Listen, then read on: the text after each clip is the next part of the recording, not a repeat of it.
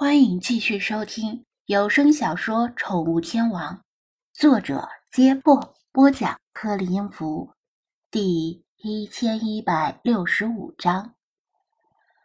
张子安想起开启的阿比西尼亚猫繁育手册，手册里某些内容令尚未把生物知识全部还给初中老师的他很费解。有时候，他觉得凯开喜在繁育过程中。绕了弯路，明明可以走捷径的地方，他却固执的绕弯路，就像是一加一乘一减去一乘一这个运算过程，包括括号里的东西完全可以忽略掉，而他却进行了计算。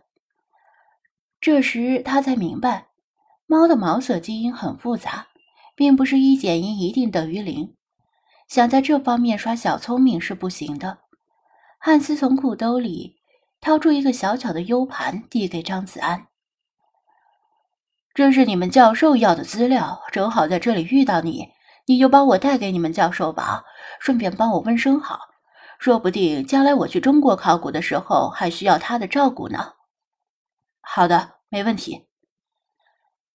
张子安收下 U 盘，看着其他考古人员把挖到的猫木乃伊装进密封箱里。又放进车的后备箱。他本以为能够看到现场提取 DNA 的过程，顺便看着裹着木乃伊的亚麻布里面到底是什么样子，将来也方便吹牛。但看样子，他们不打算这么做，而是运回去再说。汉斯看出他的遗憾，笑道：“从几千年前的骨头里取出 DNA 的过程是很麻烦的。”木乃伊里残存的一丁点儿 DNA，往往是保存在骨骼内部，需要在实验室里用专门的冷冻研磨仪，在液氮环境下把骨头小心的磨碎。因为研磨产生的高温也会破坏 DNA。这样一系列操作下来，如果运气够好的话，也许可以得到一小段 DNA 片段，然后把不同的小片段扩连。这样才能够得到一段相对完整的、可以提供研究的 DNA。张子安听得暗暗咂舌，考古研究真是水磨功夫，没耐心的人根本干不下去。又有当地人挖出些什么东西，喊汉斯过去看看。张子安见他们挺忙，识相的不再打扰，而且他注意菲娜已经从如癫似狂的状态中脱离。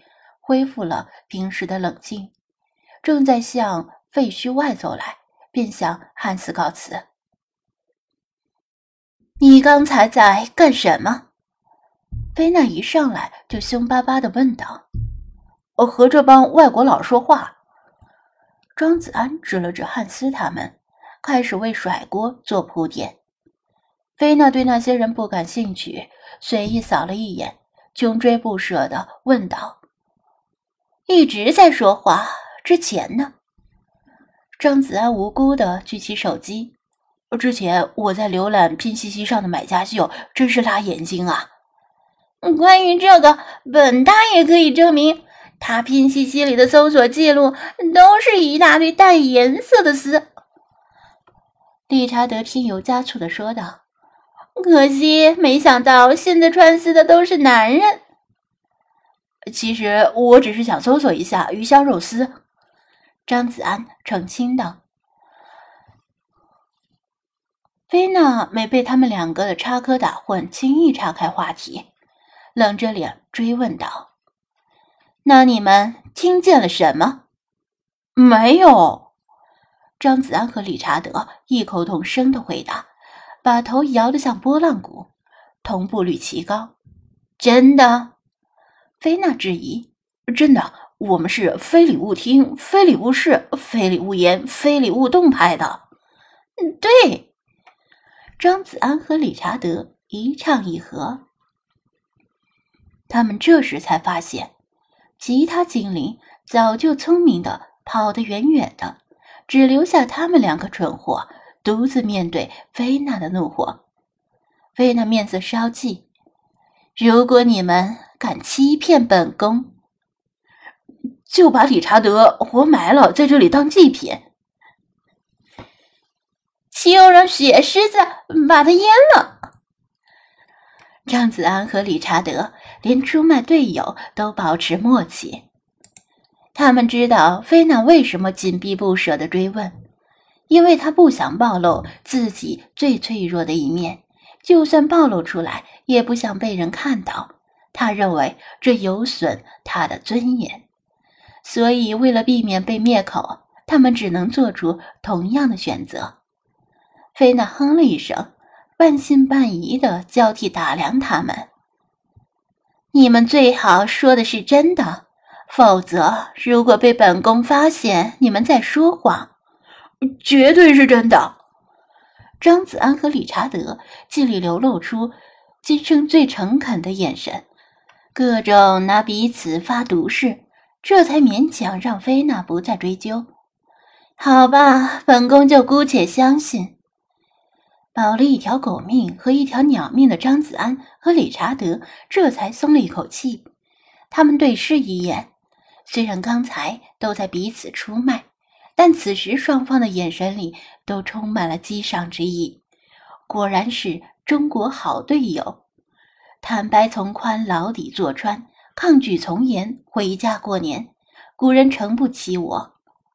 如果刚才他们面对菲娜的质问，哪个口风不严露了馅儿？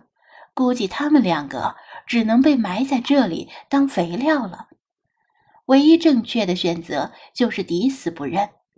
其他精灵察言观色，发现危机已经过去，这才轻快地跑回来。每只精灵都装出一副无辜脸。张子安心里对他们充满了鄙视，居然见势不妙。就自己先跑了，但好歹名义上算他们的主人，也就是他们的领导。有事儿不是应该先让领导走吗？但这事儿他不能明说，只能和理查德一起把苦水往肚子里咽。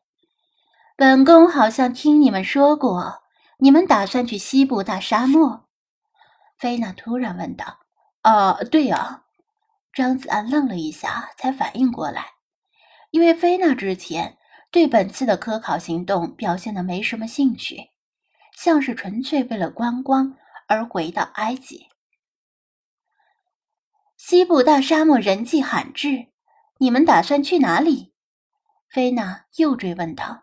这个嘛，张子安挠头，好像还没有最后决定，估计是要纵穿或者横穿或者斜穿吧，具体路线。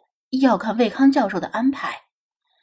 哦，菲娜不动声色的点点头。张子安咂摸了一下滋味儿。菲娜不可能无缘无故的发问，问了却没有下文。那么现在似乎是揣摩圣意的时候，于是试探着问道：“你有什么想去的地方？”菲娜沉吟片刻，摇头道。倒也没什么特别想去的地方。张子安，这显然又是一句言不由衷的回答。他在埃及这片土地上生活了那么久，怎么可能没有留下特殊回忆的地方呢？所以说，臣子是否受宠，完全取决于能不能揣摩出圣意。